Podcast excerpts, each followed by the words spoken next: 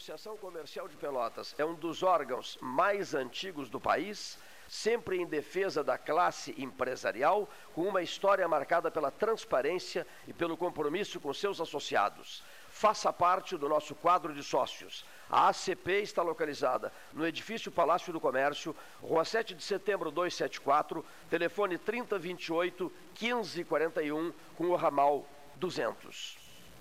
Minuto Simers. O descaso na Santa Casa de Pelotas causou o fechamento da maternidade. Há meses, os Simers e os profissionais alertaram a direção para o encerramento dos contratos e estavam dispostos a negociar. Mesmo recebendo pacientes nos últimos dois meses com escalas incompletas, os médicos foram ignorados e o hospital não apresentou nenhuma proposta de renovação. A Santa Casa informou que não vai resolver a situação e continua sendo a única culpada pelo fechamento da maternidade e pela desassistência à população. Simers. Defender os médicos é defender a saúde. emoji.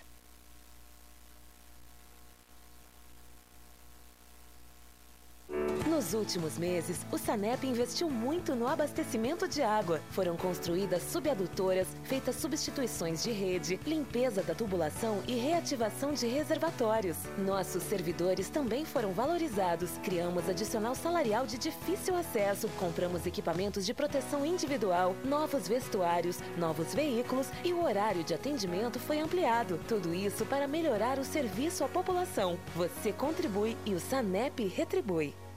Na prevenção do coronavírus, precisamos pensar na saúde de todos, principalmente dos idosos. Devemos também lavar bem as mãos com água e sabão várias vezes ao dia, utilizar álcool em gel 70%, cobrir nariz e boca com o braço quando espirrar ou tossir, manter os ambientes ventilados e não compartilhar objetos de uso pessoal.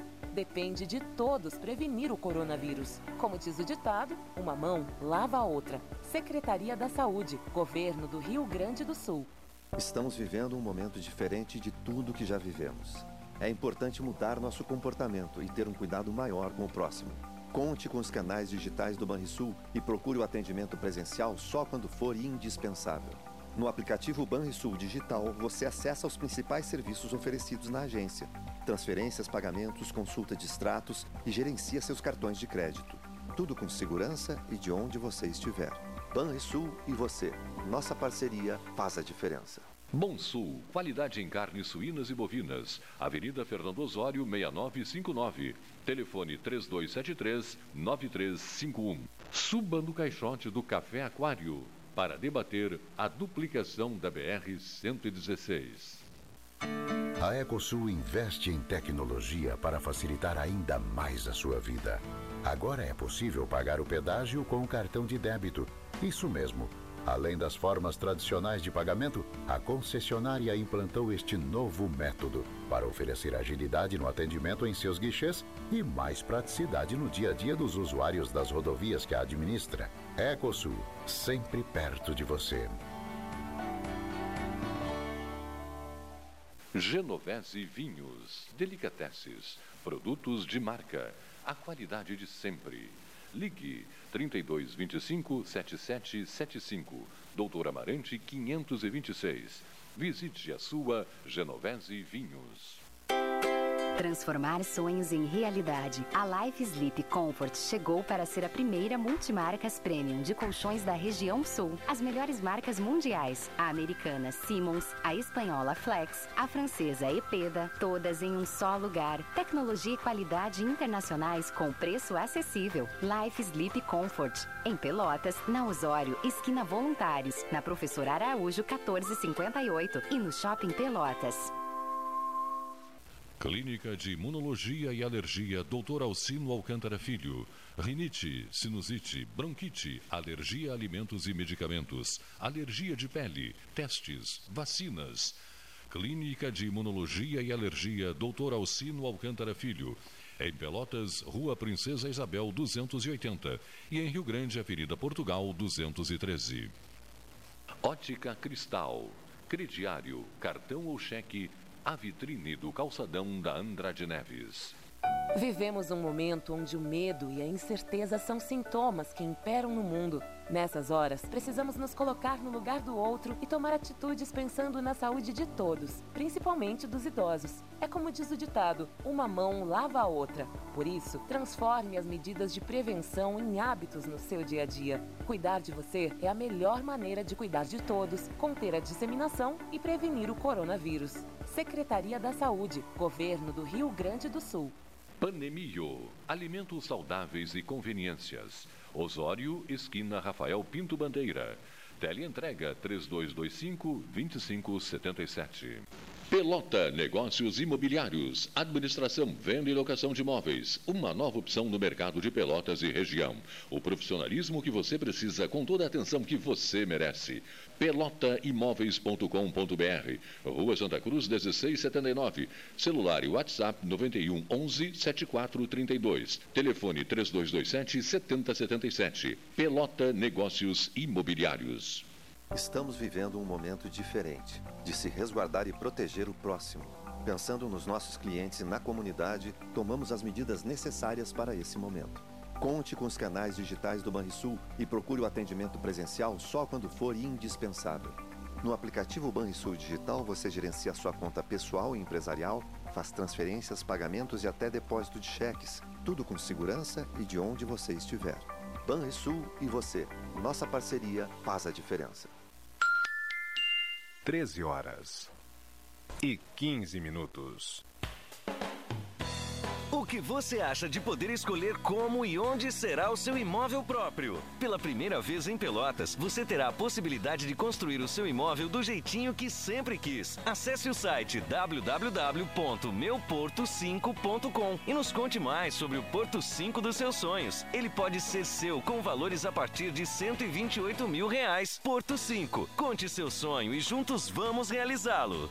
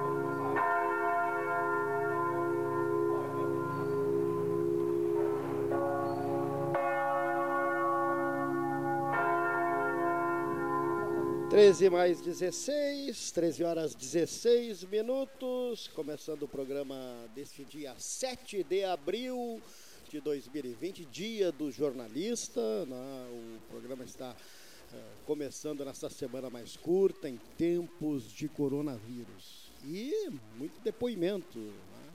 daqueles que fazem parte da nossa comunidade. Nós temos o depoimento do vice-prefeito, né? Idemar Bars, Sim, já está. Já, já, temos aí no, no, no dia 7, né? O pastinho já está organizado aí.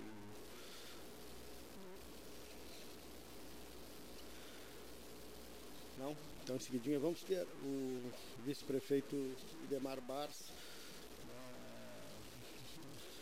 que nos mandou o,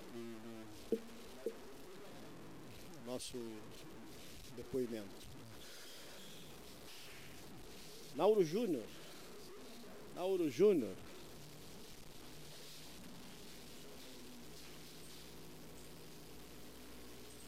Alô, Cleiton Rocha. Alô, amigos do Pelotas 13 Horas. Tô louco de saudade de sentar nessa mesa, mas o momento é de isolamento social, o momento é de reclusão. Estamos em casa, a gente já se recolheu bem antes do que, do que as outras pessoas, porque a gente achava que era necessário fazer mais ou menos 30 dias que a gente está em casa sem contato externo, a gente está pedindo o rancho pelo supermercado pela internet, a gente está tentando nos manter o mais protegido possível, porque uh, a gente acha que é o certo fazer nesse momento. Uh, a internet existe e é uma bênção para que o isolamento uh, seja uma coisa mais tranquila. Temos contato com todos os nossos amigos, sentimos falta do abraço, sentimos falta do toque, do carinho, mas isso é suprido uh, pelo, pela palavra, pela, pela amizade e pelo carinho que é dito e pelos textos que a gente tem visto uh, de tantas pessoas repensando a sua vida nesse momento tão especial para o nosso país e para o mundo. Acho que estamos tendo uma oportunidade de ver que a gente uh, não vive dividido entre direita e esquerda ou entre qualquer outra divisão que possa existir uh, na sociedade. A gente vive entre pessoas, seres humanos, e que uh, a coisa mais linda que pode existir entre as pessoas é o respeito e, e o respeito em tudo, né, Cleito? O respeito em opiniões, o respeito uh, de raça, de crença, todo respeito ele é a base uh, de uma sociedade civilizada e eu acho que é isso que a gente está tendo a oportunidade de aprender Uh, a gente tem visto que uh, ainda existe na internet pessoas mal, mal intencionadas que, que ainda ficam disseminando algumas mentiras, alguns fake news, mas até isso diminuiu, assim, eu acho que, que a gente está tá aprendendo uh, com esse isolamento uh, a olhar melhor para nossas famílias, a olhar melhor para os nossos amigos, uh, sentir dentro da gente algumas coisas que tinham se perdido com o tempo. Eu acho que a gente, durante muito tempo, não soube lidar com a tecnologia da, da informação através das mídias sociais. Né? A gente, todo mundo teve acesso à informação e à opinião e isso causou um, uma disfunção ou um, um transtorno nas pessoas que talvez não tinham voz e, e acabaram usando a sua voz com irresponsabilidade.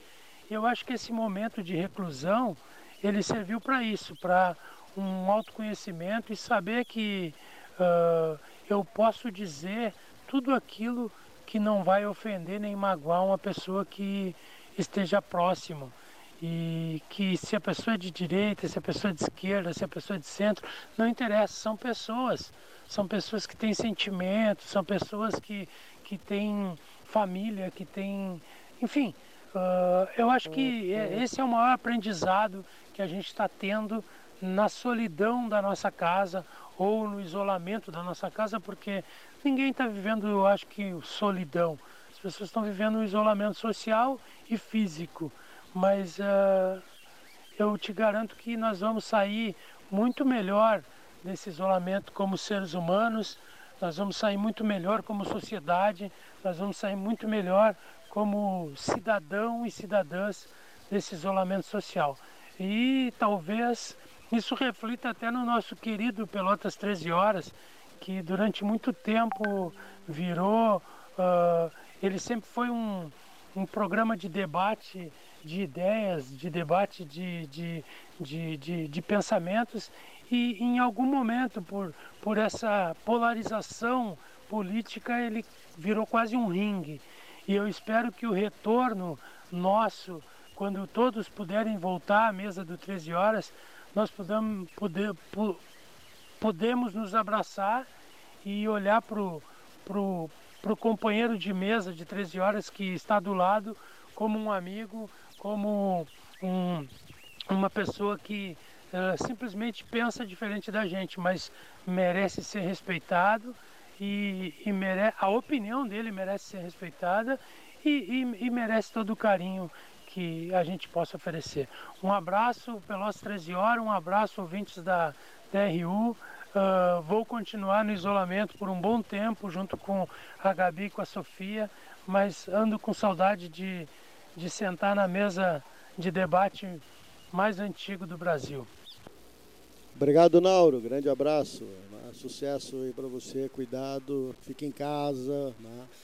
E agora sim, temos condições de ouvir o vice-prefeito Idemar Bars também participando do 13.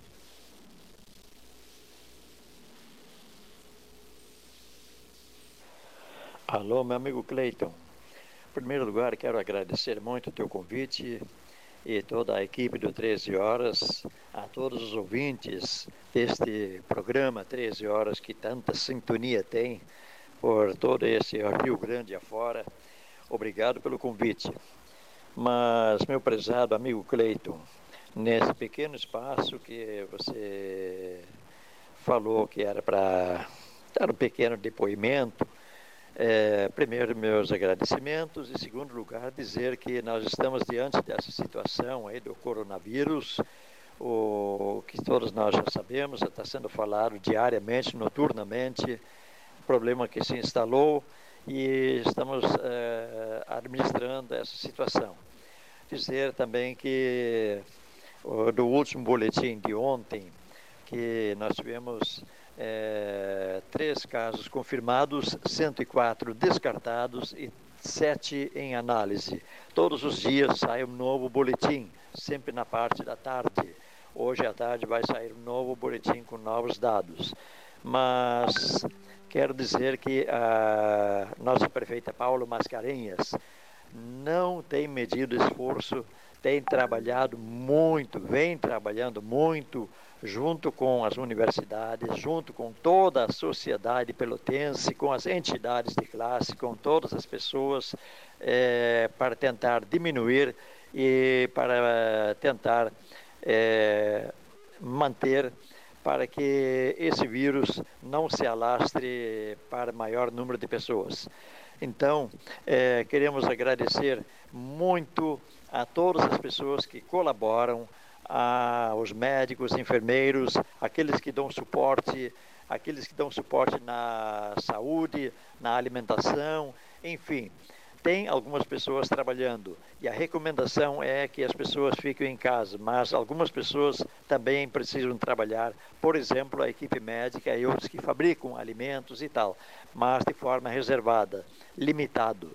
Mas veja bem, meu caro amigo Cleiton, é, diante da situação, como é que pode de repente chegar uma coisa silenciosa e se abate sobre todo o mundo e onde nós podemos constatar de maneira impressionante você tem viajado pelo mundo, conhece tantos lugares, além de todo o Brasil também. E cabe, então, nesse momento, uma reflexão, meu caro Cleiton. Por exemplo, é, vamos começar assim dizer que a Torre Eiffel hoje não tem o mesmo brilho, porque não tem o público. Ah, o Museu de Louvre também não tem gente, não tem pessoas, está fechado. Aí você vai caminhar pela Avenida Champs-Élysées, a mais famosa avenida de Paris. Perdeu seu brilho, perdeu seu público, está vazia. Aí vamos é, mais um pouco. É, as praias, as praias estão desertas, as pessoas já não podem mais frequentar as praias também. A Quinta Avenida, em Nova York, onde o metro quadrado de terra mais caro do mundo existe na Quinta Avenida, está vazia a Quinta Avenida em Nova York.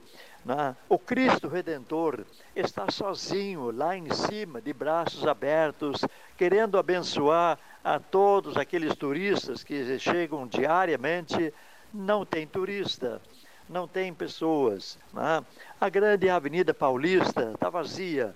A 25 de março, a Avenida 25 de Março, São Paulo, uma das mais movimentadas, onde milhares e milhares de ônibus e pessoas compram e vendem durante 24 horas. É, não tem gente. É impressionante uma coisa que vem de repente de maneira invisível e vem a atingir a todo o mundo, onde os grandes aviões param de voar, os grandes, gigantescos navios transatlânticos param de navegar. Aquele abraço carinhoso, aquele abraço afetuoso que nós gostaríamos dar em nosso irmão, em nosso pai, nossa mãe, é, né, as pessoas acima de 60 anos ou não, também é recomendado para não dar no momento, porque precisamos uma distância de no mínimo um metro e meio, dois metros, é, distância de uma pessoa entre outra. As pessoas se recolheram em casa. No momento é uma coisa de igual para igual. Vale para o rico, vale para o pobre, vale para o preto, vale para o branco. Estamos todos iguais. Estamos todos iguais. Vale para um, vale para outro. A recomendação: fique em casa. Algo silencioso chegou e se abateu sobre o mundo, sobre o mundo, sobre os mais poderosos e sobre os mais humildes. Então cabe realmente uma reflexão. O que está acontecendo? O que está acontecendo, Cleito? Mas adiante, diante disso, falar em Pelotas, na nossa região, por exemplo, nós temos aí esses três, três obstáculos, três problemas para vencer. Primeiro, é claro, a saúde pública, sem dúvida, a saúde pública. Segundo, a estiagem vai causar um prejuízo imenso. É, terceiro, a economia lá na frente, depois de parar tudo isso, passar tudo isso, nós teremos para teremos que enfrentar e buscar o reequilíbrio econômico. Mas primeiro ponto é salvar vidas. Primeiro ponto é a saúde pública. E as pessoas estão colaborando, estão ficando em casa, estão se cuidando. E por isso, Pelotas, uma cidade que tem quase 350 mil habitantes, onde o nosso índice é, de coronavírus relativamente é baixo.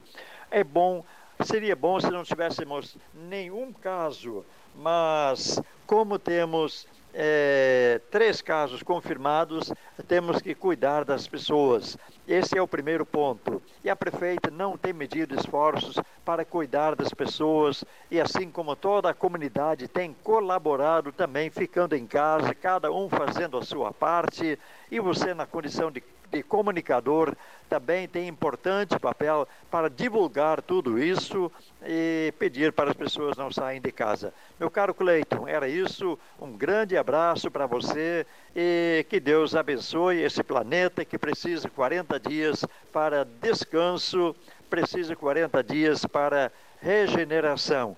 Então, nós precisamos fazer a nossa parte. Vamos passar momentos difíceis? É claro que vamos, mas não tem outro jeito não. Então, vamos em frente, que Deus nos abençoe. Obrigado, Idemar Bars. Um abraço, vice-prefeito Idemar, né, participando conosco. Doutor José Fernando Gonzalez, do 13 de hoje.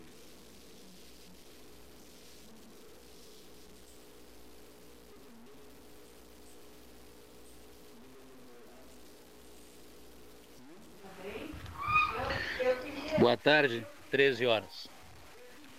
Ontem eu saí da minha quarentena um pouquinho e dei uma, uma volta de carro.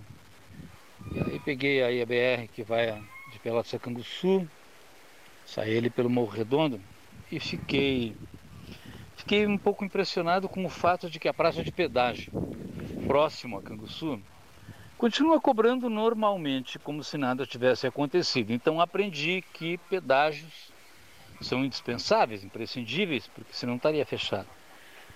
E passei pela Praça de Pedágio, passei pela, pela cidade de Canguçu, e tudo está bem devagar, menos os caminhoneiros. Né?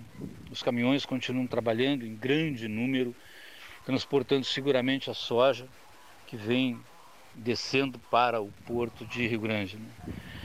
E nesse momento de de indefinições que nós temos, nós lembramos aqui da, da, da velha frase do Sócrates, né, atribuída a Sócrates, pelo menos só sei que nada sei. o jogo de informação que nós temos recebido diariamente é um jogo de informação que mais nos confunde do que nos esclarece. Então, se você tem uma primeira uma primeira informação de que o confinamento tem que ser horizontal e de que todo mundo tem que parar, todo mundo tem que se recolher, de que o comércio tem que ficar fechado. Essa é uma das teses né, de plantão.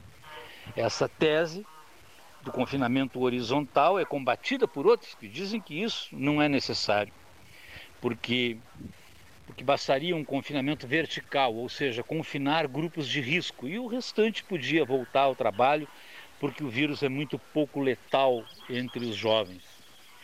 Essas informações contraditórias é que nos levam ao, à, ideia de Sócrates: só sei que nada sei. Ou a possibilidade de mudarmos de ideia a cada dia. Não se sabe direito quem é que tem razão, ou se todos têm razão, ou se ninguém tem razão. Na verdade, nós estamos vivendo um momento de muitas indefinições e os números que nos vêm do hemisfério norte fazem com que nós coloquemos as nossas barbas de molho. No hemisfério norte, o número de mortos é dramaticamente elevado. O número de mortes na Itália, na Espanha, no Reino Unido e agora nos Estados Unidos. Esses números que vêm do hemisfério norte é que nos colocam nessa situação de profunda indefinição. Somos favoráveis à volta ao trabalho, mas não queremos que aconteça aqui o que está acontecendo lá. Mas será que aconteceria aqui o que está acontecendo lá? Será mesmo que o indicativo baixo no número de óbitos que temos no Brasil seria decorrente de uma especial atenção do nosso governo? Seguramente não acho que temos ainda muita coisa por saber, que ainda não sabemos.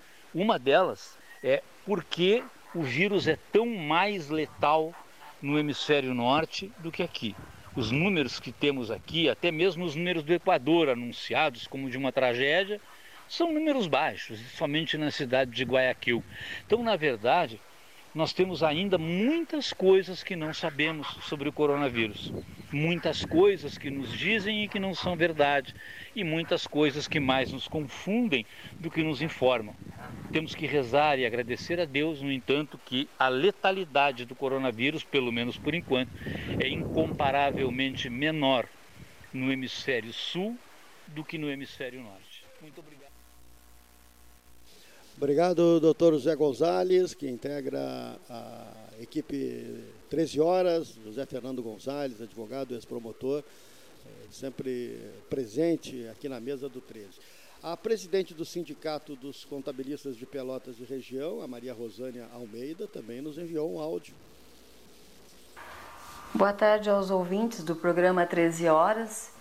em especial aqui agradecer o nosso fundador, o jornalista Cleiton Rocha, que sempre nos abre esse espaço, e a convite também do Luiz Roberto, que é um colega nosso da, da classe contábil, Paulo Gastal, que está sempre conosco. É, este é um veículo que nos permite é, falar um pouco do atual cenário em que todos estamos vivendo essa situação caótica do coronavírus, o Covid-19, que pegou todos nós de surpresa. E o Sindicato dos Contadores e Técnico de Contabilidade daqui da cidade de Pelotas e região não poderia deixar de contribuir no que tange a parte social, da responsabilidade social, orientando estes profissionais da contabilidade na forma de prevenção de um trabalho em home office, com as reuniões de videoconferência, porque isso não é uma particularidade da nossa classe, somos todos iguais, estamos todos no mesmo barco, e então temos que nos cuidar, temos que nos prevenir para que isso logo passe é, e depois fica só no, na lembrança né, de um momento tão difícil e delicado que estamos convivendo. Já temos uma, uma confirmação em Pelotas de, de uma pessoa já em tratamento, ela está isolada, está sob cuidados, né? E esses cuidados nós devemos ter, sim, é, ficando na sua casa, principalmente as pessoas com mais de 60 anos, aquelas de grupo de risco, né? Que se mantenham nesse confinamento social. A nossa orientação no sindicato é justamente essa, que, que a classe se organize de forma a que dê continuidade aos seus trabalhos. Mas, paralelo a isso, nós temos N obrigações acessórias a serem cumpridas. Desde a semana passada, o sindicato não se omitiu. Fiz ofícios tanto para Brasília quanto aqui para o Estado, o secretário da Fazenda, lá do Estado do Rio Grande do Sul, o nosso ministro da Economia, aqui Pelotas também, solicitamos a dilatação dos prazos. O que aconteceu? A Receita Federal, ela nos prorrogou alguns prazos, inclusive o próprio Ministério do Trabalho, ele trouxe algumas instruções a respeito de situações que tínhamos previsão legal com com referência a férias, a, a, aos avisos da, das férias, enfim, é, os atestados, a forma de suspensão de contrato ou não. Então, assim, é tudo muito, é tudo muito rápido, os pensamentos são muitos para que se tome uma resolução. E nós, os profissionais da contabilidade, estamos, na realidade, cuidando da saúde das empresas. Enquanto a área da saúde médica cuida das pessoas, nós aqui estamos angustiados, cuidando da saúde dos empresários, orientando eles. Mas para que a gente oriente, nós temos que ter dos nossos órgãos públicos, tanto federal, estadual, municipal, algo que a gente possa se embasar de forma legal a não prejudicar no futuro esses empresários. Porque assim, não basta simplesmente fechar as empresas, porque ela continua lá. Os prazos continuam. Nós temos o caso do imposto de renda, a declaração agora de ajuste anual, que termina 30 de abril.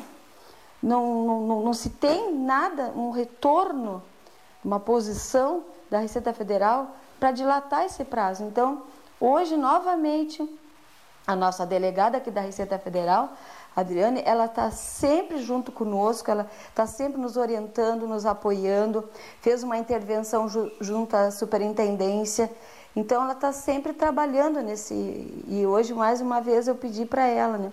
E fica aqui também o meu pedido para nossa prefeita, nossa Paula, que juntamente com seus secretários em especial o secretário da Fazenda Municipal, que reveja nossa situação a respeito do ISSQN, porque não bastou a Receita Federal ela prorrogar para daqui a, a 90 dias, a 120 dias, o, o Simples, porque dentro do Simples nós temos três entes federativos, que é a União, Estado e Município.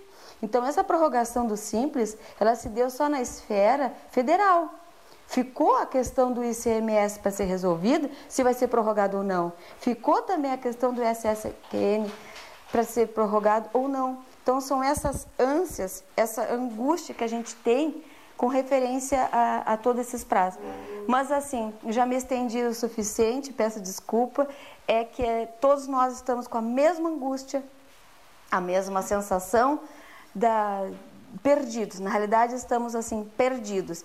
Mas fica aqui o meu abraço a todos vocês, que se mantêm em oração, que isso breve, breve vai, vai passar e todos nós vamos olharmos para trás rindo, né? E vamos continuar a nos prevenir.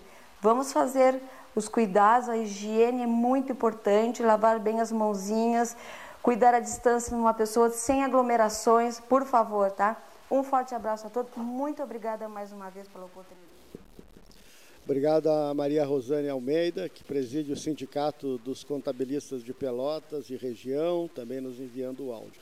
No último fim de semana, em São Lourenço do Sul, durante a Feira Livre de São Lourenço do Sul, a FURG, a Fundação Universidade do Rio Grande e a Associação de Professores lá da FURG realizaram a distribuição de kits de higienização máscaras, luvas, sanitizante, além de orientações de como proteger o Covid-19. É um projeto da FURG que a professora Eliandra está nos explicando a partir de agora. Boa tarde para todas e para todos. Eu me chamo Leandra Caldaço, sou professora da Universidade Federal do Rio Grande, nos cursos de gestão de cooperativas e do curso de agroecologia. E essa iniciativa de distribuição né, de kits de higienização, ela foi uma parceria então entre a universidade, a Associação dos Professores da FURG, né, a APROFURG, e o Grupo de Consumo Responsável de São Lourenço do Sul, o GCR Gerivá. Então foram esses três né, uh, organizações que promoveram e foi uma iniciativa no sentido né, de uh, chamar a atenção né, da importância da prevenção entre os feirantes e também chamar a atenção né, da comunidade da importância né, de ter um, um consumo mais consciente e também com maior segurança, né? principalmente nesse momento que a gente está passando. Então, uh, foi essa a proposta, né? dessa valorização né? da, da produção local, né? com os nossos agricultores, nossos feirantes, e, e também né, uh, sinalizar para a sociedade né, da importância uh, da prevenção e dos cuidados né, à saúde e também valorizar uh, o consumo desses produtos locais. Né. Bem, então, esse kit né, de higienização que foi distribuído, eles continham, em grande medida, né, um sanitizante que foi elaborado com apoio da Escola de Química e Alimentos da FURG, junto com professores e professoras né, do campus de São Lourenço do Sul. E a APROFURG participou com a distribuição dos, uh, das embalagens necessárias para acondicionar esse sanitizante e também uh, foram distribuídas algumas máscaras e luvas que tiveram a parceria de alguns integrantes né, da nossa sociedade, da comunidade lorenciana, que as pessoas essas que estão atentas né, da importância da nossa feira, da importância da agricultura familiar e também né, desse consumo responsável da sociedade uh, ter esse cuidado, os próprios feirantes, enfim. Então foi muito bacana, nós somos, né, nós somos num grupo de quatro, cinco pessoas para fazer essa distribuição desses kits e fomos muito bem recebidos pelos, uh, pelos feirantes. Nós distribuímos em cada, cada stand, né, em cada barraca, uma, um sanitizante pelo menos e esses demais itens. E e de maneira geral, assim, a gente percebeu que uh, os feirantes eles estão conscientes, né, da, da gravidade, né, da Covid-19. E é claro que nem todos têm acesso, né, até porque está faltando no mercado esse tipo de produto, né. Uh, então, assim, foi todos ficaram muito agradecidos e realmente, assim, alguns estavam com escasso uh, estoque de álcool gel, enfim, né? E, e, a gente tem que colaborar com essas iniciativas para essa proteção, para essa conscientização e, e, eu acho que a gente uh, atingiu muito bem o nosso objetivo. A ideia é que a gente continue fazendo esse tipo de ação, né? Uh, chamando a atenção uh, da necessidade de cuidados, né? Ainda a gente percebe que tem uma parcela da sociedade que não não não está dando a devida atenção né, aos riscos à saúde né, e os perigos de uma contaminação. Então a gente vai continuar fazendo esse tipo de campanha uh, para para fazer né, essa maior proteção, enfim, né, termos esse maior uh, maior conscientização. Então foi uma alegria, né? Claro que nós fomos também protegidos e para fazer essa distribuição sempre com receio, né? Claro, né? E é importante, né, que a gente uh, não só uh, passe essa informação dos cuidados para os outros, mas que a gente pratique isso também nas nossas casas, nas nossas famílias.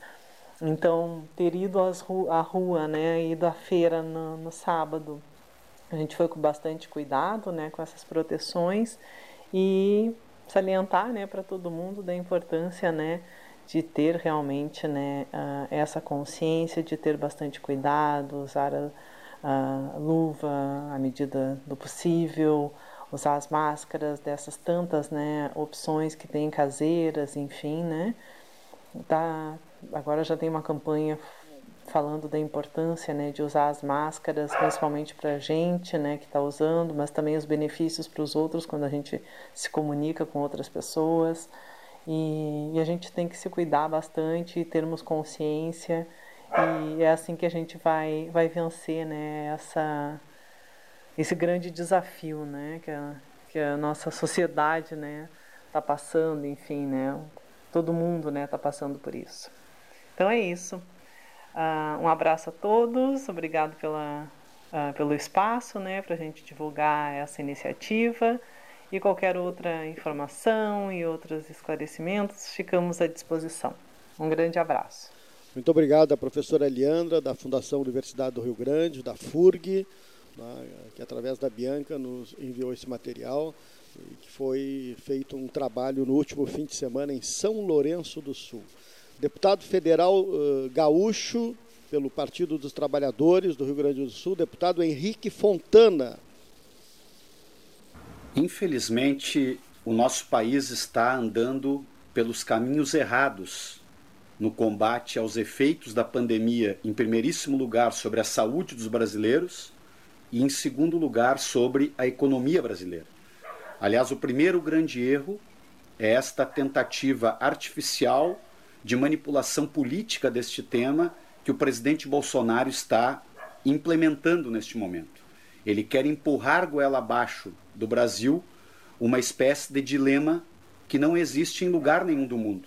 Que todos estamos de acordo que, em primeiro lugar, é preciso proteger as vidas, garantir que o sistema de saúde pública funcione para conter a expansão da epidemia e, junto com isso, tomarmos todas as medidas para diminuir o impacto sobre a economia, sobre a perda de renda, sobre a perda de empregos. Acontece que o governo Bolsonaro está errando na questão do combate à epidemia, porque o presidente é do grupo cada vez mais isolado no mundo inteiro, que parte da negação dos princípios científicos que estão estabelecidos sobre como combater a pandemia, e a principal ferramenta continua sendo consenso de todo o meio científico global é o isolamento social máximo possível. Ele continua contestando, ele continua irresponsavelmente e criminosamente incentivando setores da população brasileira a abrir mão do isolamento social máximo, e com isto a epidemia vai se expandir com mais velocidade do que seria o necessário, o desejável e o possível do sistema de saúde enfrentar. E de outro lado, ele coloca esta dicotomia e não toma medidas na área econômica. Então o governo erra na área sanitária, erra na área de saúde e está paralisado ou tomando medidas ao contrário na área econômica. E sobre esta área econômica eu quero conversar rapidamente com vocês neste nosso bate-papo aqui. A medida provisória que o presidente assinou ontem à noite é um escândalo. Ela vai contra os princípios que todas as economias do mundo estão adotando para enfrentar o impacto que a epidemia, que a pandemia de coronavírus tem sobre as economias. Ou seja, a tese correta é: ninguém tira o emprego de ninguém. A tese correta é manter a renda das pessoas. O que, que diz a medida provisória assinada por Bolsonaro que eu espero que o parlamento corrija, rejeite esta medida provisória e adote um outro programa de proteção aos empregos e aos salários? Ele diz o seguinte: que o empregador poderia demitir, ele usa a palavra afastar temporariamente, durante dois ou três meses, o trabalhador e que o trabalhador, neste período, receberia, conforme o tamanho da empresa, o seguro-desemprego ou, às vezes, um valor a mais. Então, vou dar um exemplo concreto. Uma pessoa está hoje empregada, ganha 5 mil reais. Ela pode ser afastada, pela lei que o Bolsonaro propôs, ela pode ser afastada do seu emprego e ter um corte de mais de 50% no seu salário. Alguém acha razoável alguém que está ganhando 5 mil reais ter o seu salário cortado para R$ 2.500? Como é que essa pessoa garante as necessidades básicas da sua família? Os compromissos que ela tem, se ela paga eventualmente uma prestação de um aluguel, de uma escola para o seu filho, se ela tem um custo com medicamentos, com alimentação e assim por diante. E do ponto de vista econômico, isso é um erro grave. Porque o que nós precisamos é garantir a renda dos brasileiros para não travar a economia definitivamente. Porque se cortarem todos os salários de quem está empregado pela CLT pela metade, em alguns casos os cortes podem chegar até 70%, pela lei que o Bolsonaro está sugerindo, nós teríamos um enxugamento, todo esse dinheiro sai da economia, as pessoas deixam de comprar, deixam de movimentar as lojas, os comércios, o, o, o supermercado, o mercadinho, enfim, as contas que tem que ser é, a, a, o funcionamento da economia. Então, isso acontece o oposto do que até as pessoas, aquelas que dizem, não, mas não dá mais para o comércio ficar fechado mais tempo. Eu digo, precisa ficar fechado mais um tempo para a gente vencer a pandemia, ter um número de infectados menores, ter, portanto, menos gente precisando de respirador e UTI, e quanto antes nós vencermos a pandemia, antes a economia retoma a sua normalidade. Agora, o pior é na hora da crise mais intensa o governo cortar metade dos salários de quem está empregado por um emprego via CLT. E o outro erro inacreditável é continuar postergando o pagamento da renda mínima básica cidadã que o parlamento votou. Nós queríamos que esta renda mínima, que deverá atender mais de 30 milhões de brasileiros, fosse de um salário mínimo. Ao final de muitas negociações e pressões, decidimos que deveria ser de 600 reais. 600 por pessoa e até duas pessoas de uma mesma família podem receber. Então a família pode receber 1.200. Para quem é esta renda mínima? Para as pessoas que estão desempregadas, para as pessoas que trabalham como autônomos, como vendedores ambulantes, como intermitentes, todas as pessoas que estavam vivendo este drama da precarização que o neoliberalismo impôs à economia mundial de empregos cada vez mais precários, onde as pessoas, infelizmente, trabalham durante o dia para poder comer à noite. Essas pessoas ficaram sem renda da noite para o dia, por conta da pandemia de coronavírus. Qual é que é o caminho? Este dinheiro tem que chegar na conta das pessoas dentro de 24, 48 horas. Aí vem o ministro Onyx e diz: não, mas precisamos organizar a rede, etc., a burocracia, porque temos que evitar fraude. Não. Não tem que colocar a questão da fraude na frente da fome das pessoas. Eu prefiro acreditar que de cada mil brasileiros, 999 vão reivindicar este direito à renda básica cidadã com toda a razão e com toda a justiça. E se um de cada mil fraudar, não deve prejudicar os outros 999. Então pegue o cadastro do Bolsa Família e mande rodar amanhã o pagamento de 600 reais para cada pessoa do Bolsa Família. Pegue o cadastro único, o CAD único, e mande rodar depois de amanhã 600 reais para cada uma das pessoas daquele CAD único. E haja com rapidez para irrigar a economia. Porque a sensação que nós estamos tendo, e aí eu encerro com esta reflexão, falando também da proposta da oposição para a manutenção do emprego, nós entendemos que todas as empresas que fazem parte do Simples, aquelas que faturam até 4 milhões e 800, devem receber 1,75, alguns defendiam dois salários mínimos, a, a, a, a composição final ficou em, em 1,75 salários mínimos para cada trabalhador que esta empresa tem empregado. Então, por exemplo, uma loja tem seis trabalhadores com carteira assinada CLT. Esta loja fatura uh, eh, 2 milhões por ano. Esta loja entra nisto que se chama o simples. Né? Então, elas têm seis trabalhadores, receberá 1,75 salários mínimos para cada um desses seis trabalhadores como subsídio para manter todos os empregos. E a contrapartida da empresa é não demitir ninguém. Se demitir um único trabalhador, ela perde todo esse subsídio. Esse subsídio não é para o resto da vida, gente. Esse subsídio é para durar três meses, quatro meses, o período agudo da crise. E é isso que os outros países do mundo estão fazendo. Estados Unidos, Itália, França, Dinamarca, todos, todos estão agindo assim. Todos estão estatizando parte dos salários para que as empresas não quebrem e para que as pessoas não fiquem sem emprego. Implementar imediatamente a questão da renda mínima básica cidadã. E aí me pergunto, de onde vem o dinheiro, Fontana? O país está quebrado. Não, o dinheiro, o país não está quebrado em primeiro lugar. Segundo, o dinheiro deve vir de três fontes. A primeira são as reservas brasileiras. O Brasil pode e deve usar pelo menos 50 bilhões de reais dos 350 bilhões de dólares, que são em torno de 250 bilhões de reais, das, da, dos 330 bilhões de dólares de reservas que ele tem. Segundo, nós devemos ter um pacote tributário emergencial, onde o andar de cima pague parte desta conta.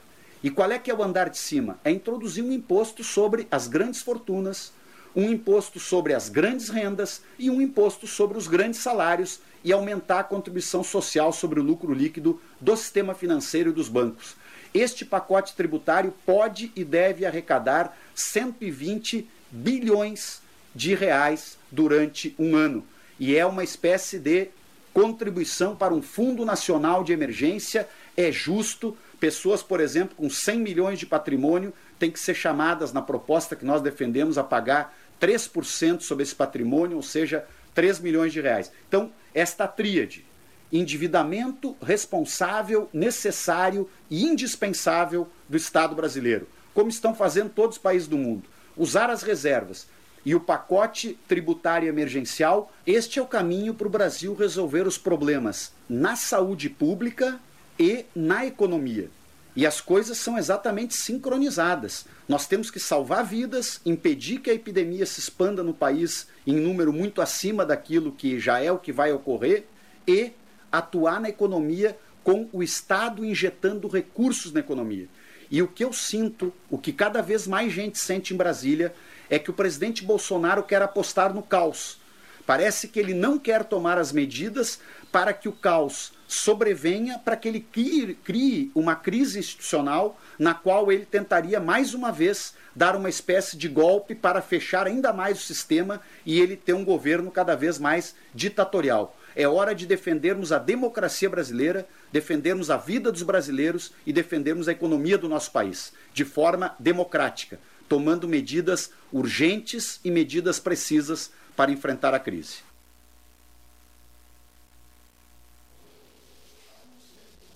No sinal eletrônico marcou duas da tarde, agora duas e dois, nós vamos ao intervalo, já voltamos.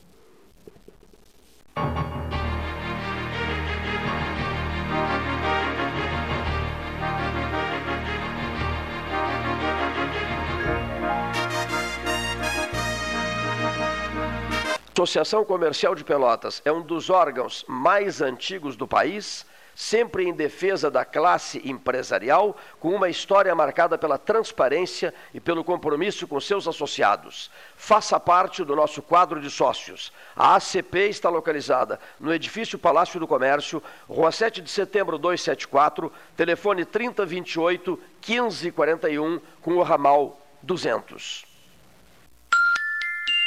14 horas e três minutos. Minuto Simers. O descaso na Santa Casa de Pelotas causou o fechamento da maternidade. Há meses, os Simers e os profissionais alertaram a direção para o encerramento dos contratos e estavam dispostos a negociar. Mesmo recebendo pacientes nos últimos dois meses com escalas incompletas, os médicos foram ignorados e o hospital não apresentou nenhuma proposta de renovação. A Santa Casa informou que não vai resolver a situação e continua sendo a única culpada pelo fechamento da maternidade e pela desassistência à população. Simers defendeu defender os médicos é defender a saúde. Nos últimos meses, o Sanep investiu muito no abastecimento de água. Foram construídas subadutoras, feitas substituições de rede, limpeza da tubulação e reativação de reservatórios. Nossos servidores também foram valorizados. Criamos adicional salarial de difícil acesso, compramos equipamentos de proteção individual, novos vestuários, novos veículos e o horário de atendimento foi ampliado. Tudo isso para melhorar o serviço à população. Você contribui e o Sanep retribui.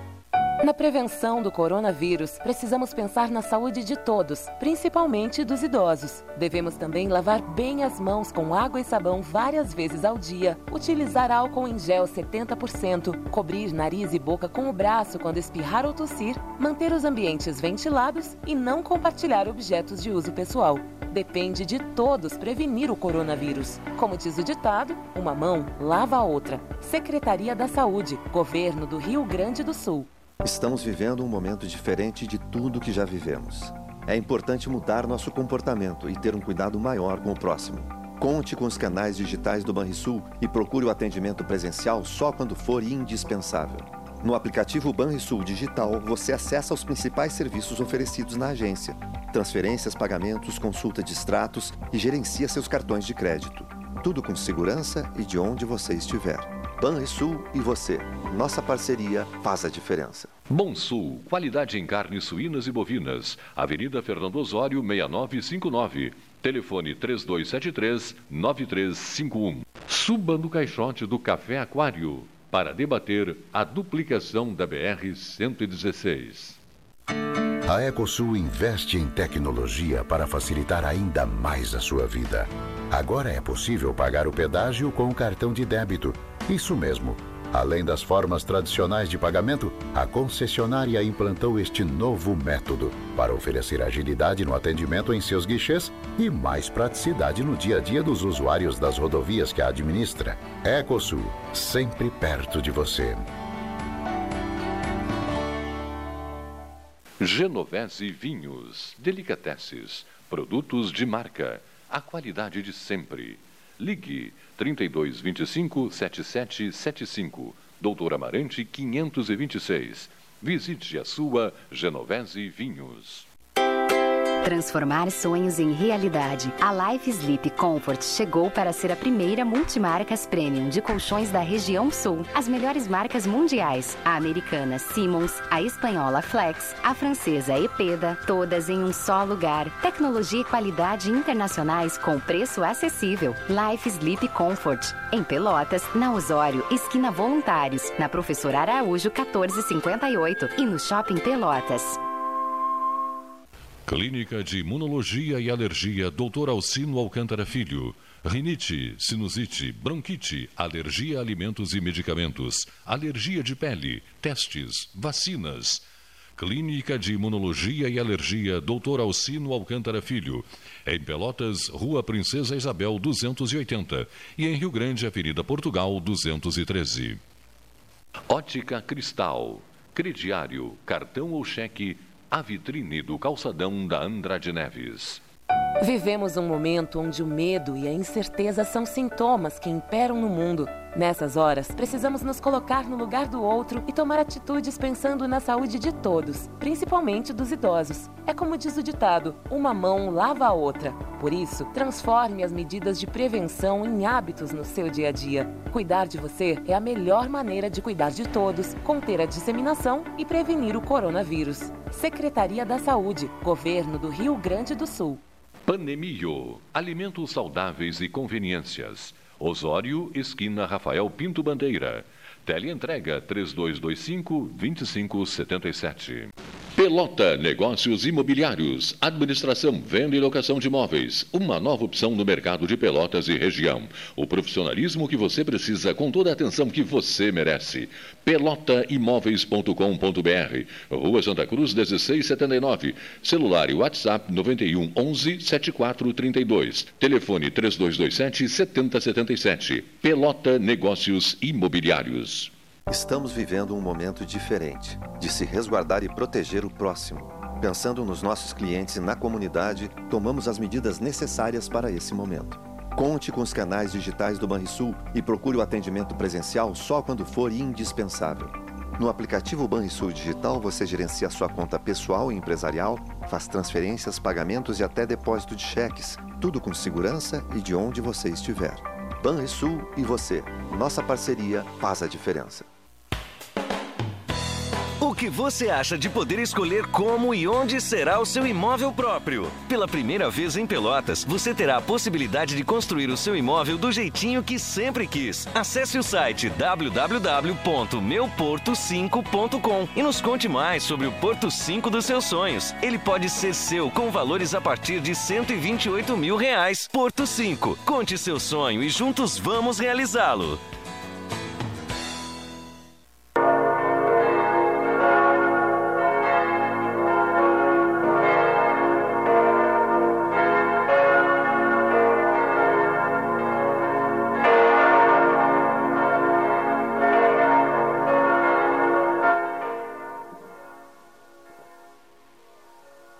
Estamos de volta, duas e oito, tarde desta terça-feira, 7 de abril, dia do, do jornalista. Falar em jornalista, o nosso colega, nosso amigo, integrante da mesa, Jonathan Costa da Silva, vai também dar o seu depoimento aqui no 13.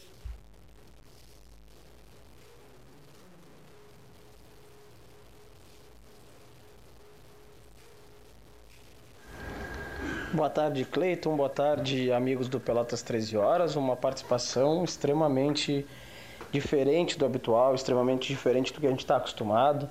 É, eu que tenho já quase 10 anos agraciado em participar do 13 Horas, sempre presencialmente ou por telefone, mas com a mesa é, composta aí no estúdio.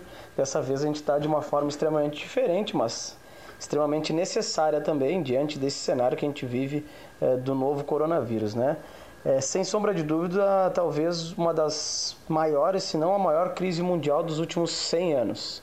É, estudando e lendo um pouco, a gente vê a, a quebra da Bolsa em 29, a, a, gripe espanhola também nesse período de 1918, é, outras tantas crises que tiveram, mas de as, as guerras, grandes guerras, obviamente, na Primeira Guerra Mundial e a Segunda Guerra Mundial, mas desse impacto de, de, de mobilizar o mundo inteiro contra um adversário único, eu particularmente meus 29 anos de vida não tinha presenciado, né? E é de certa forma, né? E, e, embora muita gente ainda que duvide disso, não é uma gripezinha, é uma pandemia, é algo extremamente sério, tem mobilizado e desafiado uh, as organizações, né? Tem desafiado os países, tem desafiado os governos nos seus mais variados modos de operação né? desde o governo mais democrático ao menos democrático, desde o governo mais autoritário ao mais liberal.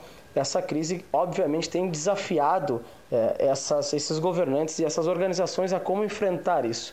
Porque há uma, um dilema gigante, né, Cleiton e amigos do 13 Horas que é como enfrentar isso e preservar a saúde das pessoas, ao passo que a academia, que a ciência, que os especialistas uh, falam sobre o isolamento social, dizem sem sombra de dúvidas que o isolamento social é uh, a principal forma de combate a, ao contágio, né? O, a, principal, a principal arma de, de enfrentamento a esse, esse novo vírus, né? Essa, esse novo coronavírus.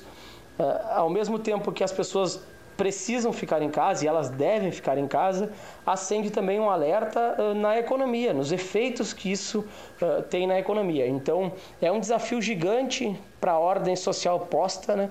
É um desafio muito grande que as pessoas precisam ter muita paciência, muita calma para encontrar caminhos. Eu não tenho dúvida que esse, que esse, esse, essa pandemia, ela testa obviamente o sistema que está posto, mas ela vai ter efeitos sociais e econômicos muito maiores quando passar essa pandemia e vai passar. Logo ali isso vai passar. É, não há mal que dure eternamente, né?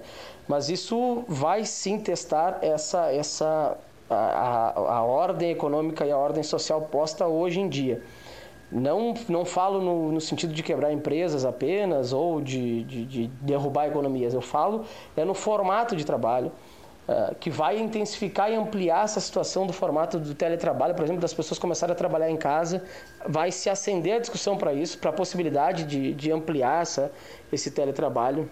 Isso citando um exemplo apenas, né? Uh, mas voltando ao que nós falávamos da economia e da ordem social, as pessoas estão com medo de sair para as ruas, as pessoas não estão convivendo mais uh, de forma calorosa, por exemplo, como a gente convive aqui no Brasil. Isso vai ter um impacto quando passar a pandemia. As pessoas vão, vai passar a pandemia, as pessoas vão seguir com esse medo. Isso não, não tenha dúvida como as relações sociais elas vão ter um impacto e a economia principalmente vai ter um, um impacto seríssimo, né? A economia brasileira que caminhava para uma, uma leve recuperação ou um indicativo de recuperação, ela vai ter uma recessão no ano, como a economia mundial vai ter uma recessão, né, Cleiton? Então, não, não, eu não tenho dúvida de que isso vai, de que isso vai acontecer. E até então não se encontrou uma forma de atender o pequeno e o microempresário, de atender e garantir o emprego do trabalhador e ao mesmo tempo tentar injetar dinheiro na economia. Eu acho que o governo até agora ele é carregado de atrapalhos, não conseguiu ainda ter de certa forma uma, uma medida que diga, olha, essa medida aqui vai garantir emprego, essa medida vai socorrer as empresas, essa medida é a solução para nós uh, minimizarmos os efeitos da crise. Até agora nós não, não conseguimos isso, né? não, o governo ainda não apresentou isso.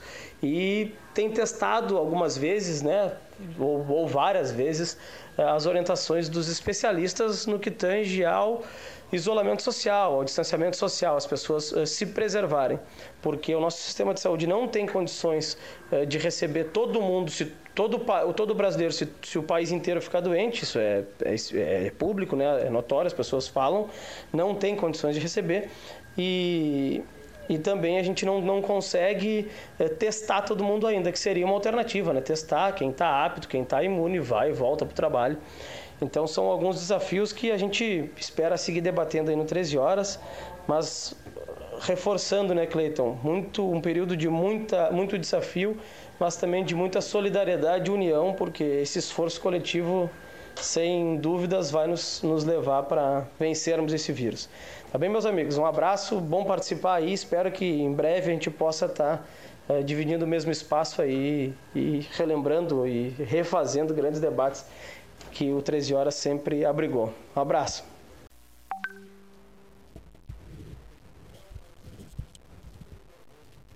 Apoiador nosso, né? Grande apoiador nosso.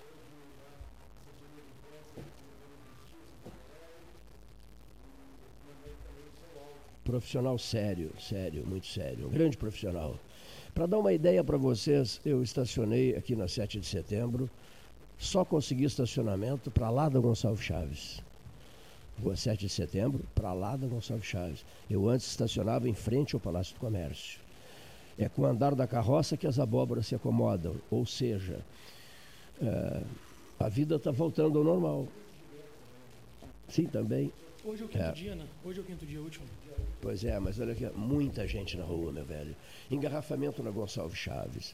Engarrafamento na Gonçalves, isso é inacreditável, na Barroso, trancando na Barroso. Eu já tinha sido alertado pelo Silotério Eribarren sobre o número de, de veículos, o movimento de veículos no Laranjal. Em frente à casa dele, ele ficava observando os carros passando. Está passando das medidas, está né? Tá passando dos limites as pessoas de novo voltaram a abusar, abusar. Não se abusa demais da sorte, hein? Sim.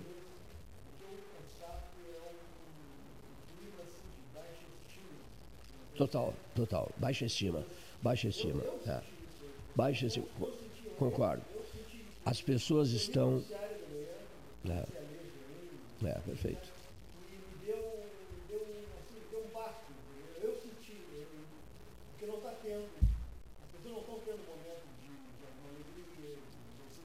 Não. De um abraço, de um sorriso, de uma confraternização. Isso vai acumulando. As notícias vão, já está pass, passando, é. já é passando de um mês, né? E aí as notícias de hoje que a coisa vai ser abril e maio. Perfeito. vai circular até setembro. Isso, como se diz na guerra, Total, total, cai, cai, cai a moral da tropa. É isso mesmo, é isso mesmo. Isso o- e outra coisa. Então, assim, para te dizer, eu tô farto de televisão, me dei conta disso. Eu tô, tô meio fartão de televisão. Então, o que é que eu faço? Eu fico, eu fico na rede social, não é, não é necessariamente rede social, também na rede social, mas procurando jornais do mundo, assim, pe- pesquisando o jornal daqui, o jornal dali e tal.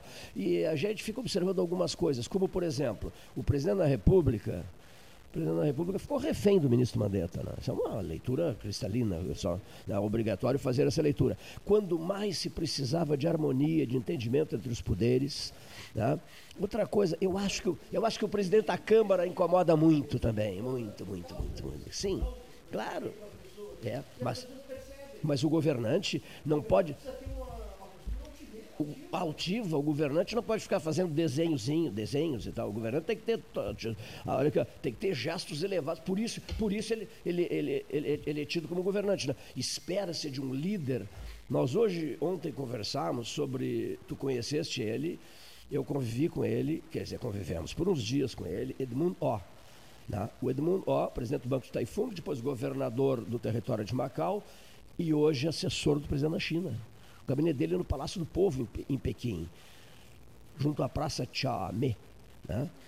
Um gabinete, um gabinete de líder, aqui, ó, mas um líder.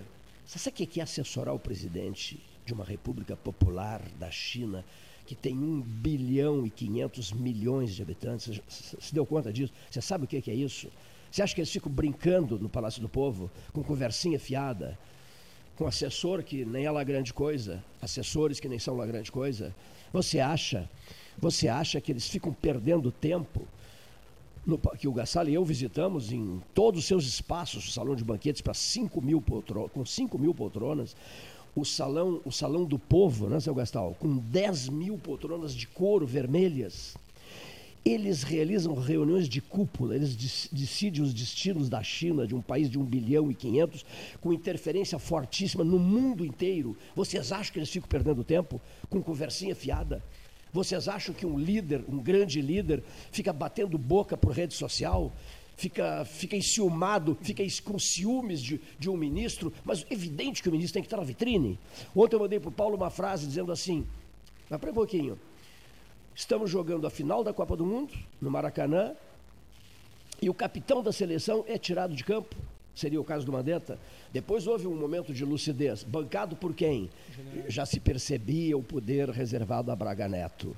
O ministro, chefe da Casa Civil, que é um militar. Olha aqui, ó. Coisa interessante. No, no passado, o. o- Não. Pa- Manda. Tem poder, né? Mas já começou a campanha contra ele, já observaste? Uma campanha enfurecida contra ele. Contra o general Braga Neto. Contra o general Braga Neto. Então, olha aqui, ó. no passado, uma das pessoas mais equilibradas, que foi ministro da Educação e foi, foi ministro-chefe da Casa Militar da Presidência da República, o gaúcho de, de Canoas, Rubem Carlos Ludwig. Lembra do general Ludwig?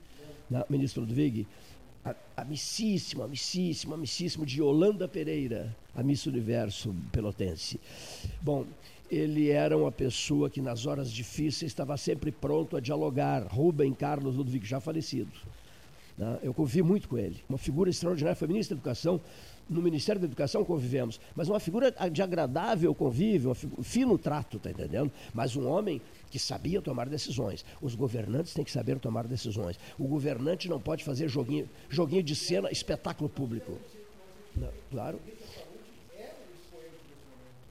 Como é que você vai tirar o camarada? Ele é médico. E caiu no agrado geral. E caiu no agrado geral. né? O presidente se fragilizou. Hoje talvez seja uma das figuras mais populares Você do tá país. Olha aqui, ó.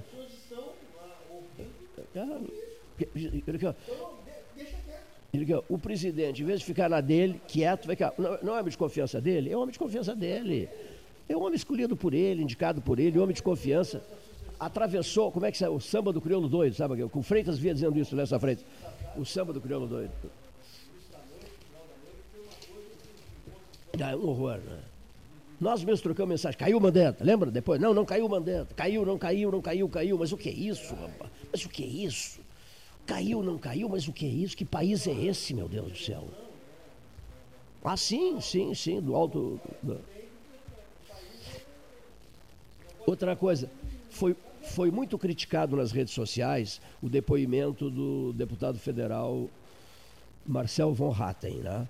Eu, eu fiz uma postagem, coloquei uma foto dele para dizer, inclusive estou sabendo, ele foi chamado para uma conversa com um grupo grande na Casa Civil.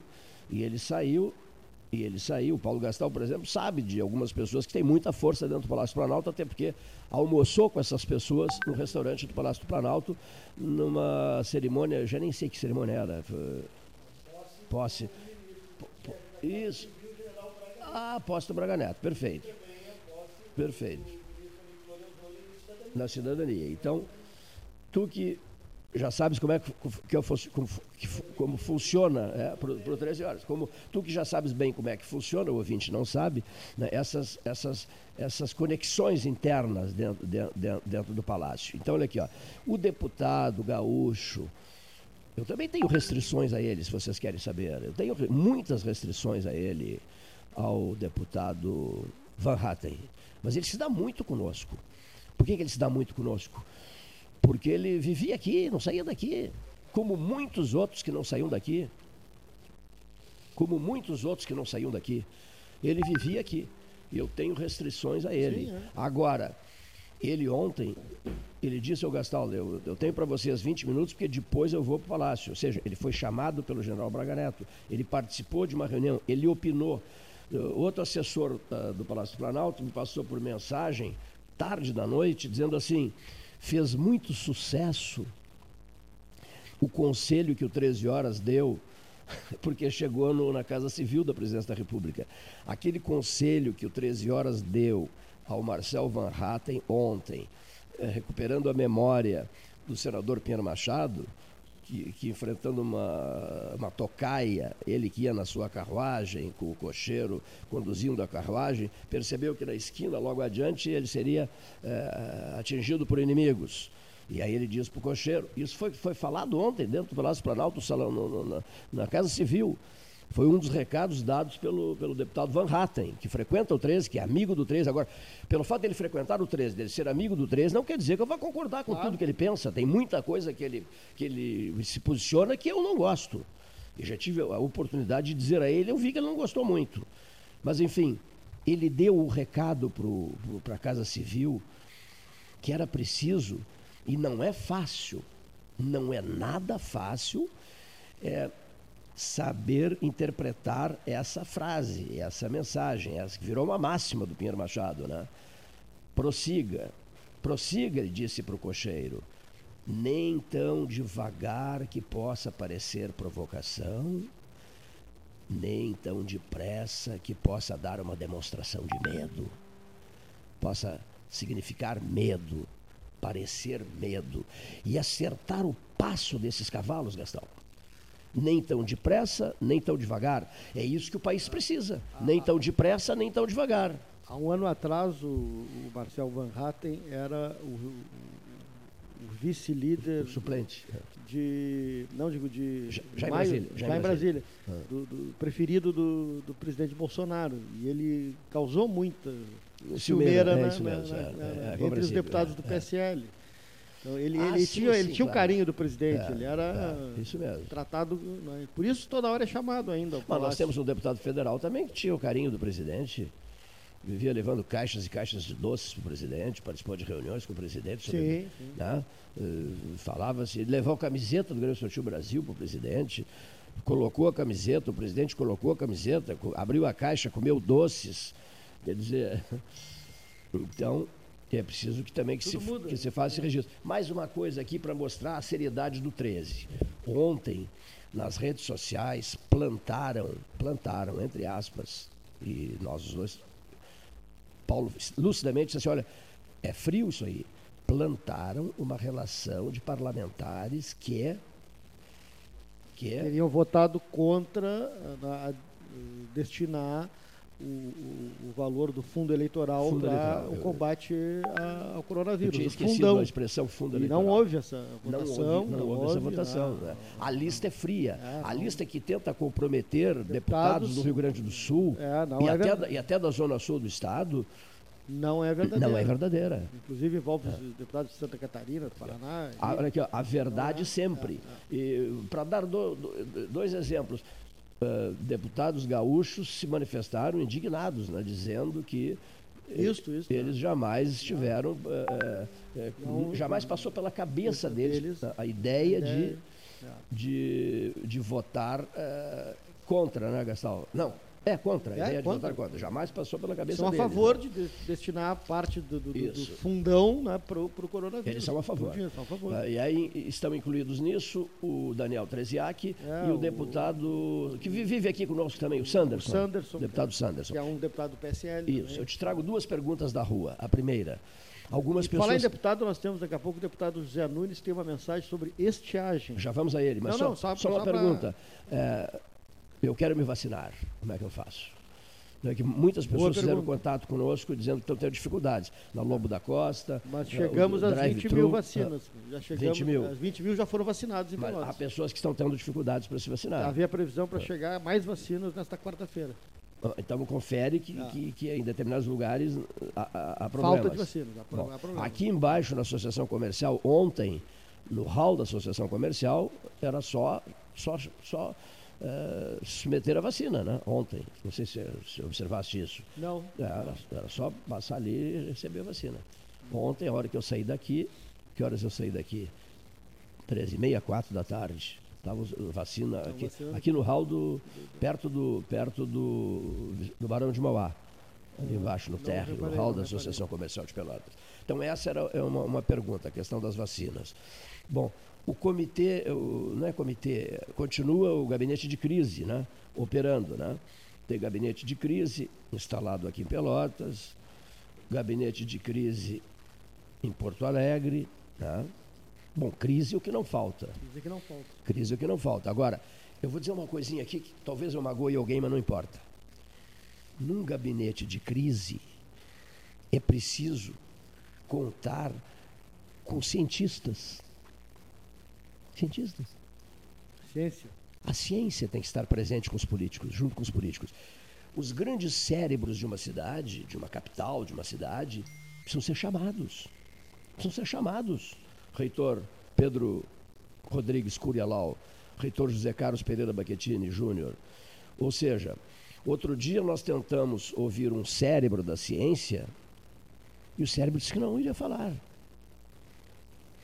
E, e nós, numa reunião interna de avaliação aqui, concluímos que o máximo que se diria era isso que eu estou dizendo. Num tempo de crise, de tamanhas de tantas dificuldades, nós não vamos usar o microfone para ficar incendiando eh, o circo, tá entendendo?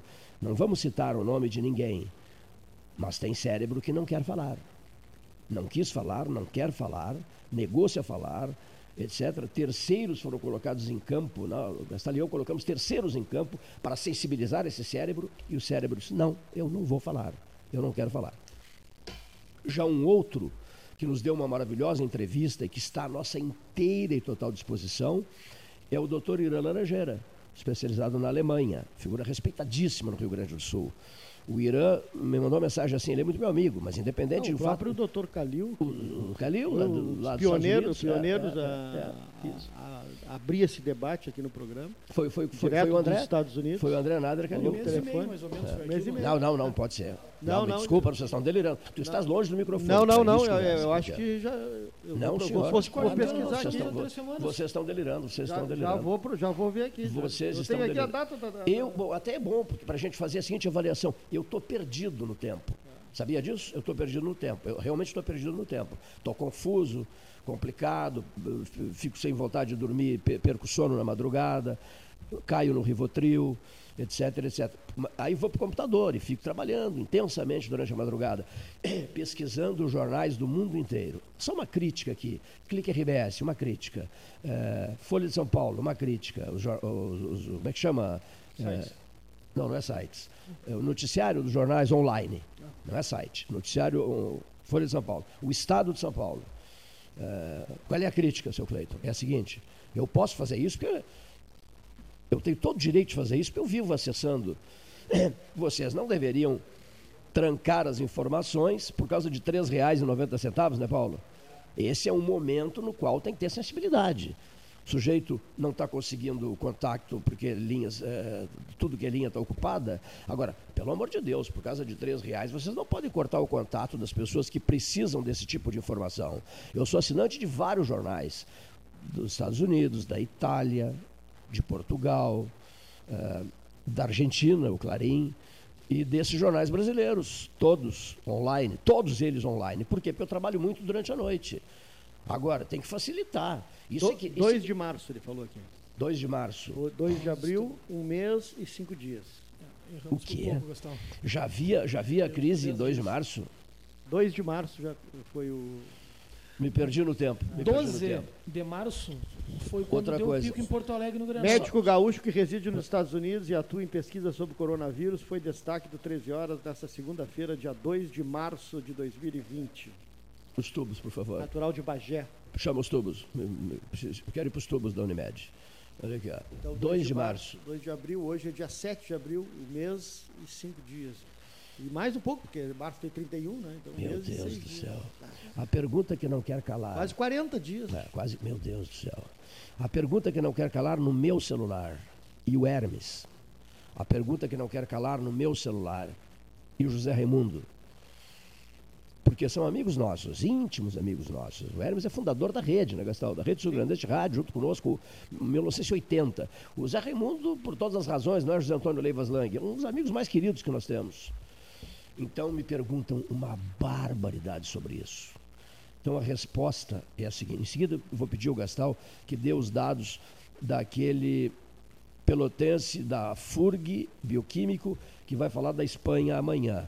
Mas antes só dizendo, boletins médicos, UTI da FAO. Quem é que me passa as informações? Sebastião Ribeiro Neto, irmão dele. Nós nos falamos acho que umas 15 vezes de ontem para hoje, Sebastião e eu, um dos meus mais queridos amigos. Adoro o Cruz de Malta, né? Tomar a cervejinha dele no fim de tarde no Cruz de Malta do Flavinho Castro, da Voluntários da Pátria, com, com 15 de novembro. Pois bem, então, nos inúmeros telefonemas, o Hermes ontem piorou muito. Ele teve problemas renais, ele, ele teve que ser submetido a hemodiálise, o, o, digamos assim, o, as funções pulmonares de 95 eh, cai, caíram para 56. Né? Bom, aí depois na hemodiálise, na sessão seguinte de hemodiálise, ele que está entubado no, na UTI da FAO, na sessão seguinte de hemodiálise houve uma melhora da função pulmonar. Né? Mas a função, a função renal bem comprometida. Ele está sendo submetido a todo o tratamento que deveria ah, me- merecer. Ele não seguiu para Porto Alegre em avião cedido pelo governo do estado ou em avião da Unier, cujo presidente é pelotense, Maurício Goldbaum. A Unier é nacional. Por que, que ele não seguiu? O grande amigo dele, doutor Fernando Luquezzi, cardiologista, companheiro de almoço lá, no, no lá no, na Farsul, restaurante da Farsul, o Luquezzi fez de tudo para que o Hermes fosse levado de imediato para o Hospital Moinhos de Vento. Quarto separado, esperando pelo. Aliás, uma das diretoras do Moinhos de Vento é a mana do doutor Lisandro Nader, nosso, nosso estimado Lisandro Nader. É a diretora, uma das diretoras do Moinhos de Vento. Então, por que, que o Hermes não foi? Porque não há condições de transportá-lo no momento, por melhor que seja o avião, etc. O, hotel, o hospital que está esperando em Porto Alegre não reúne condições para um voo para Porto Alegre, para o deslocamento. Então, hoje o Sebastião iria se reunir com, com o filho dele, com a filha dele, agora no início da tarde, para eles tomarem uma decisão. Essa decisão, aí ele me diz assim, ele me diz, Cleiton, Uh, teu parceiro de 24 horas por dia. O Hermes é nosso parceiro 24 horas por dia, com aquele jeitão alopradão dele de falar, entusi aquele entusiasmo todo e tal. E do Sebastião, em nome dessa amizade de vocês, tu serás a primeira pessoa a ser informada. A decisão que ele, ele, ele não disse assim que nós vamos tomar, a decisão que os filhos irão tomar. Mas os filhos, já, já estou sabendo, os filhos consultam e ouvem muito o Sebastião Ribeiro Neto. Portanto, a decisão será uma decisão conjunta, né? Dos filhos que são jovens. E com os médicos dos também, filhos né? que são jovens, com os médicos. Os argumentos dos Eles médicos ouvem muito são- o Antônio César Borges, neurologista Antônio Os César argumentos Borges. dos Isso, médicos é. pesam muito nessa hora. Tens toda a razão. Falasse agora há pouco em ciência, É, né? é, a ciência. Eh, Os governantes têm que ouvir a ciência e as, as famílias também, na última hora, dizendo. No- no que vai pega, decidir. na hora como é- diria num linguajar grosseiro. O médico não? é que vai dizer, olha, pega, né? eu do- tenho experiência, É, eu não aconselho, eu acho que dá. o que, que eu faço, doutor? É isso, né? O próprio Hermes, quando foi. Eh, quando se preparavam para entubá-lo, e, e o Sebastião me contou, achei interessante aquilo. A moça, a moça chegou, a enfermeira e tal, e disse, a, a- a técnica né, de enfermagem, chegou e disse assim: Olha, eu vou, eu vou precisar entubar o senhor agora. Ele disse: Minha filha, cumpre com o teu dever, faz a tua parte. Eu, eu me submeto às tuas determinações. Tá? Aqui você manda, aqui eu me submeto e pode entubar, me entuba, enfim. Bom, então, ainda daqui a pouco, certamente daqui a pouco, nós possamos ter um, um boletim melhor sobre o Hermes Ribeiro de Souza Filho, um amigo da casa. Um dos líderes da rede sul-grandense de rádio, 35 emissoras, uma amizade que vem desde os anos 70. E, e, ah, eu queria saber do, Pe- do Pedro Eduardo. O Pedro Eduardo é o pedreiro. José amigo Antônio nosso, Leivas Lang, amigo do ah, José Antônio amigo Leivas Lang, do- longa data do Clube Comercial, torcedor do Pelotas, que mora lá na, na- na Espanha. E- já e- havia morado é lá. da FURG, é da FURG, É, né? ligado à FURG, foi ligado à Marinha. Bioquímico. ah, muito amigo do Totonho também, na turma do Clube, Clube Comercial, do, do, do filho do Dr. Ibsen Stefan, o COI, né? O o Coy, Zé o Luiz, Coy o Stefan. Luiz, era daquela turma, do meu Então- primo, Paulo Castro. É uma figura conhecidíssima. Madrid, 13 horas. Vamos, Amanhã. vamos conseguir um depoimento dele, sim. Madrid, 13 horas. Ou ao vivo ou por WhatsApp. Por né? WhatsApp, né? O E nós agradecemos muito ao doutor José Antônio Leivas Lang. falei pra ele aqui agora. laboratório Leivas Lang.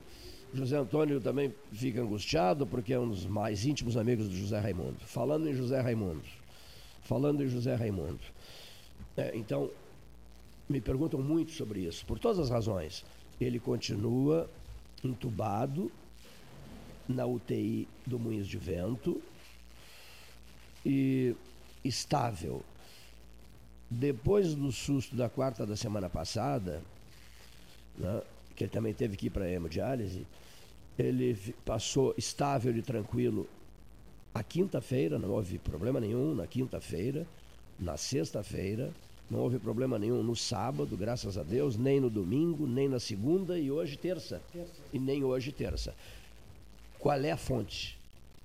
O Gastão nem me perguntou, mas eu já vou, eu mesmo faço a pergunta. Qual é a fonte? Gabriel Ramos Raimundo, o filho dele. tá? O filho dele é a fonte, que passa informações para mim, passa informações para o Rafael Ribeiro Morales, para todas as pessoas, para o grupo mais íntimo, para o Lisandro Nader, para o Paulo Fernando Lisboa e por aí vai, né? Então, ah, a fonte é o filho. O José Raimundo está estável.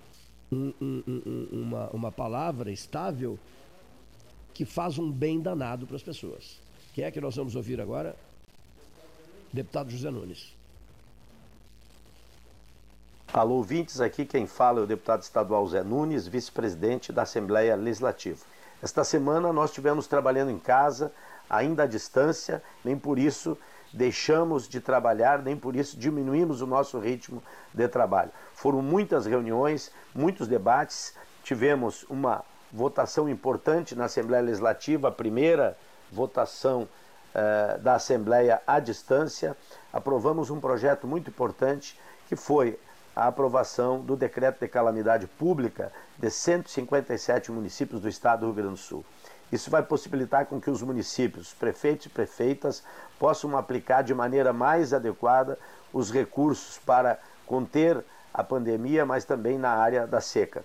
Esta semana também tivemos uma reunião com o governador do estado e colocamos ao governador a situação que o Rio Grande do Sul vive, principalmente os municípios do interior, os municípios agrícolas, no que diz respeito à estiagem. E a necessidade de como o governo fez, de implantar um comitê central do governo para tratar do coronavírus, que o governo também implante um comitê central de governo para tratar da questão da seca no estado do Rio Grande do Sul. Nós precisamos buscar, junto ao governo federal, políticas que possam efetivamente dar suporte às dificuldades que os nossos agricultores estão enfrentando. Nós temos várias propostas das nossas entidades. Uma delas de que se aplique o Manual do Crédito Rural com a prorrogação de todos os financiamentos, seja um custeio, seja os financiamentos uh, de investimento. E também que tenhamos um financiamento com juro zero, um financiamento para os agricultores familiares, um financiamento de uma renda de recuperação a partir deste problema tão sério que foi a estiagem. Também para aqueles agricultores mais empobrecidos do campo, que tenhamos uma bolsa estiagem específica para estas famílias. Aqui no estado também é muito importante que o governo do estado articule propostas que venham ao encontro das necessidades dos nossos agricultores, que dê uma atenção maior para a questão da seca no estado do Rio Grande do Sul. E nós estamos trabalhando para que o governo federal, de uma maneira mais ágil, faça com que suas políticas cheguem à população beneficiada. Esta semana conseguimos incluir no projeto da renda básica categorias que estavam fora, como os pescadores, agricultores, taxistas e outros trabalhadores que não estavam contemplados. Essa medida será agora votada na Câmara e até o final da semana já poderá estar sendo executada pelo governo federal. É importante o governo federal se conscientizar de que ele tem os instrumentos que neste momento nós não podemos economizar, porque se trata de manter as pessoas vivas, se trata de manter a economia e o nosso país de pé. E é isso que nós queremos e precisamos. Então vamos em frente, cabeça erguida, enfrentar esse momento e superar essa pandemia. Muito bem, nós temos uma informação recém-chegada do Ricardo, filho do Hermes Ribeiro de Souza Filho, e do Sebastião Ribeiro Neto, conforme eu havia prometido. Né? O Sebastião recebeu o boletim e a primeira coisa que fez foi mandar uma mensagem aqui para nós, aqui para o celular do 13 horas. Meu celular, na verdade, olha aqui. Ó. O Hermes, depois do susto dessa noite passada, respondeu bem ao tratamento da madrugada, né? é um ponto positivo. Uh, a médica falou, Ricardo, é um dia de cada vez. Né? É, o Covid-19 é, tem propiciado esse tipo de, de comportamento no, do vírus, né? ou seja, ele leva a pessoa lá embaixo, depois a pessoa se reergue, se reergue né? dá um susto danado nos familiares e nos amigos e depois as coisas eh, melhoram. Né? Então, eh, Vamos continuar na luta, Sebastião Ribeiro Neto para mim, é, vamos continuar na luta. Que susto na madrugada e hoje um pouco de serenidade diante de um quadro que é um quadro delicado, né? UTI, entubado, hemodiálise, as, essas alterações, sobe, desce, né? piora, melhora, melhora, piora, piora, melhora, e, e nós vamos precisar conviver com isso. Voltando à frase do José Emílio, querido Sebastião, devagar com andor, né? ou, ou aqui, é com o andar da carroça que as abóboras se acomodam. Enfim, é a vida. A vida é a vida e as suas surpresas. Mas tenhamos a paciência necessária para enfrentar né, os desafios da estrada. Né? A vida é isso mesmo. São agora, pela hora oficial Ótica Cristal, Universidade Católica de Pelotas, 14 horas 46 minutos. Vamos ouvir o depoimento do professor José Fernando Gonzalez sobre os acontecimentos de ontem ao entardecer. Boa tarde, 13 horas. O Brasil atravessa um, um, um momento uh, delicado no âmbito político e até institucional o que aconteceu no Brasil ontem e sobre o qual se tem falado tão pouco, né, nós não sabemos exatamente o que terá sido e talvez demoremos muito para saber ainda o que de fato aconteceu.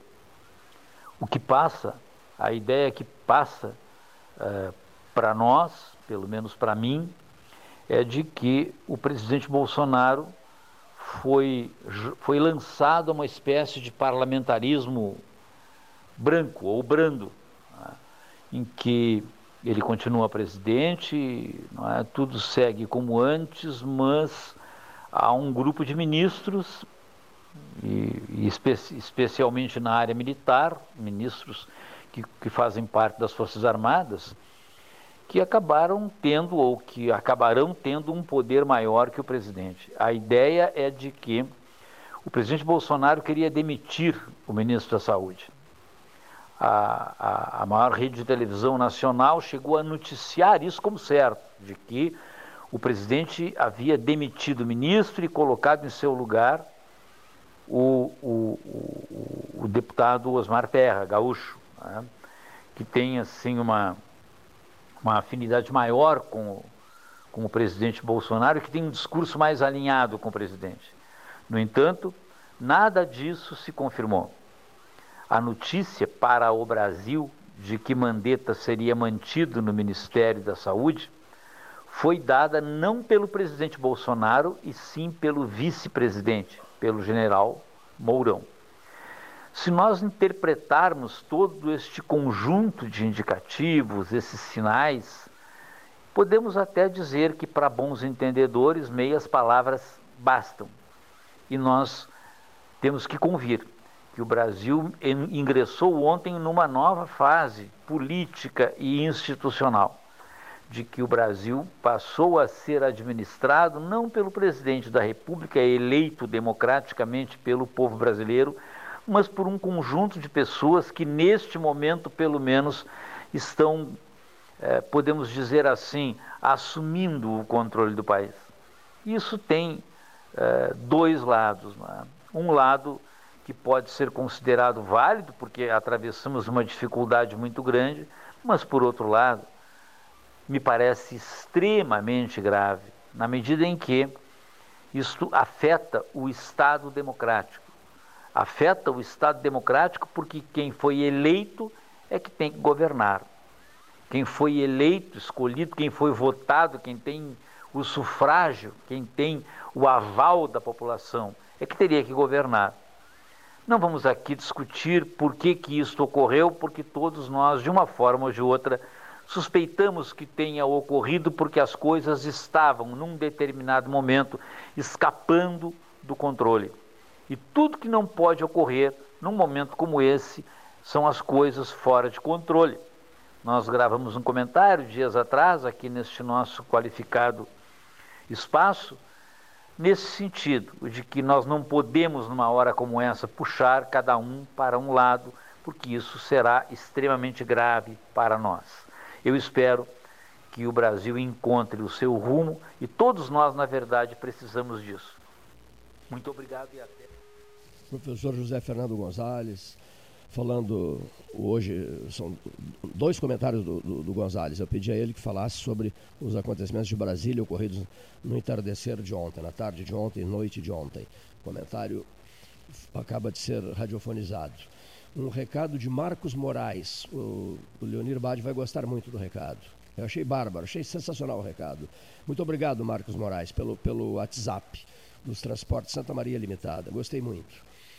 Passo do Boi Magro é de Pelotas, entre Monte Bonito e Cascata, em que eu anunciei publicamente, subi no caixote do Café Aquários, num momento de descontração, e disse assim: Eu quero ser prefeito do Passo do Boi Magro, mas vou ter problemas com, com o prefeito Douglas Rodrigues da Silveira do Cerrito, porque a questão da emancipação, primeiro teremos que emancipar o Passo do Boi Magro, mas agora não, vou ter problemas com a prefeita Paula Show de Mascarenhas porque eu vou liderar o movimento para a emancipação do Passo do Boi Magro, quero ser prefeito lá, só que pertence a Pelotas, entre Monte Bonito e Cascata. Ah, teremos apoio de vários, olha aqui. Ó. Bom, e a outra informação do Marcos Moraes. Maravilha, Marcos. Passo dos Bois é no Cerrito, distante 13 quilômetros da Vila Freire. Não, não, mas eu não quero ser prefeito do Passo dos Bois. Eu quero providenciar uh, ações eh, para engordar esse boi, o boi magro. Né?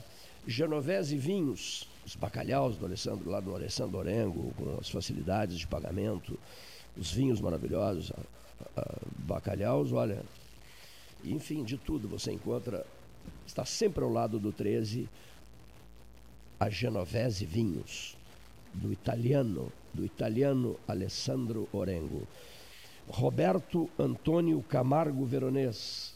Ele fala sobre Xi Jinping, direto de Florianópolis, Santa Catarina. Roberto Veronês, Laboratório Veromed. Senhores ouvintes da Rádio Universidade Católica, mais uma vez boa tarde. Saúde a todos.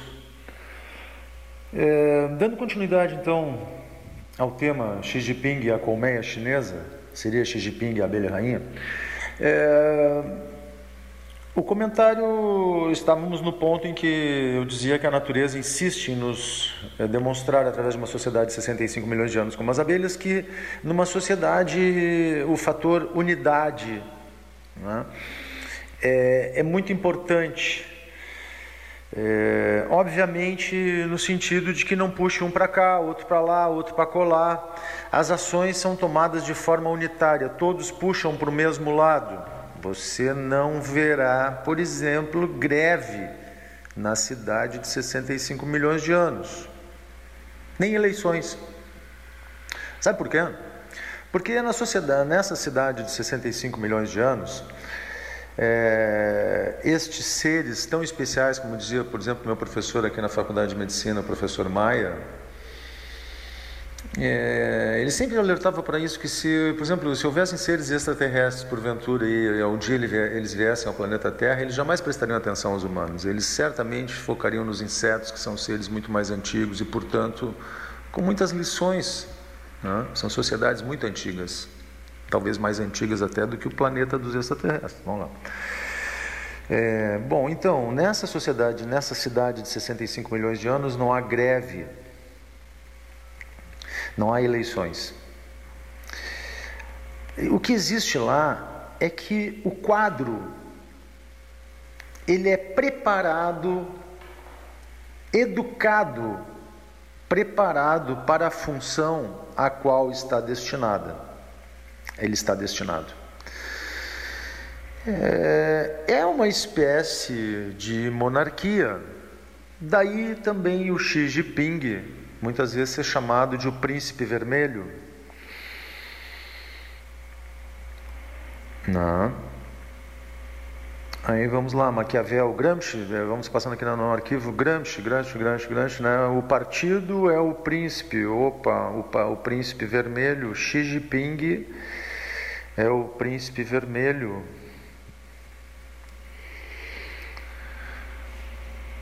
Ele é o próprio partido. Ele é o resultado de uma preparação de um quadro do partido para exercer esta função de dirigente. E ao partido Veja, ao partido ele teve que provar que se colocaria inclusive contra o seu próprio pai. Então é bom que se diga com todas as letras: Xi Jinping é um quadro do Partido Comunista. Se Xi Jinping é o príncipe, a, a família é o partido. E o príncipe, no caso da, eh, da China, assim bem como no enxame de abelhas, está destinado a servir a família. Cabe a ele realizar os planos estratégicos de longo prazo, presente em qualquer programa de excelência, né? É, como já falei anteriormente, 10, 15, 30 anos, muitas vezes. Né? Vejamos que a estratégia de comércio de terceirização da China a baixos preços, a construção da, de toda a infraestrutura para a nova rota da seda, né? É, os aperfeiçoamentos na área militar, o grande aumento do poderio militar chinês, tudo isso é, são estratégias é, ex, executadas pelo príncipe vermelho Xi Jinping, mas muito bem elaboradas é, e já é, planejadas há bastante tempo pelo Partido Comunista. Então, insisto, o que há de original em Xi Jinping com relação a todos os outros governantes do planeta é que Xi Jinping é um quadro do partido preparado para estar onde está hoje. Ele não foi eleito é, depois de ter uma carreira política através de eleições. Ele é fruto de uma formação específica. Ele é um quadro. Muito bem. Muito obrigado, Roberto Veronese, direto de Florianópolis. Vamos agora, na hora oficial Ótica Cristal, 14 horas e 57 minutos. Vamos ouvir o depoimento do reitor da UFPEL, Pedro Rodrigues Curialau. Boa tarde aos ouvintes do Pelotas 13 horas. Quem fala é Pedro Alau, reitor da Universidade Federal de Pelotas, para falar um pouco mais aí sobre a pandemia de coronavírus. Então, as novidades aqui pelo, pela parte da universidade é que, além de todas as frentes de trabalho do enfrentamento da pandemia que já haviam sido apresentadas à nossa comunidade, a UFPEL, a partir da semana passada, do final da semana passada, recebeu recursos do Ministério da Educação para desenvolver um local para testagem também do coronavírus. Então, a UFPEL fará testes do coronavírus aqui em Pelotas para a população Todos os detalhes estão sendo uh, preparados na logística, mas dentro de duas semanas, provavelmente, já estaremos também disponibilizando testes aqui em Pelotas para avaliar a presença ou não do coronavírus. A UFPEL segue envolvida nas tarefas do nosso hospital, que é o hospital de referência para o tratamento dos pacientes do coronavírus aqui em Pelotas, nosso hospital 100% SUS, 100% público, o hospital liderado brilhantemente pela doutora Samanta Madruga. Uh, as nossas outras linhas de frente também estão funcionando de forma bem ágil, produção de álcool gel em parceria com outras instituições, uh, a produção de máscaras, daquelas de tecido, e também a produção daquelas máscaras impressas em impressoras 3D, que são mais usadas pelos profissionais de saúde. Todo o trabalho que o UFPEL também está desenvolvendo com o cuidado dos seus próprios estudantes em relação ao restaurante universitário, em relação também à moradia estudantil, ao apoio psicopedagógico.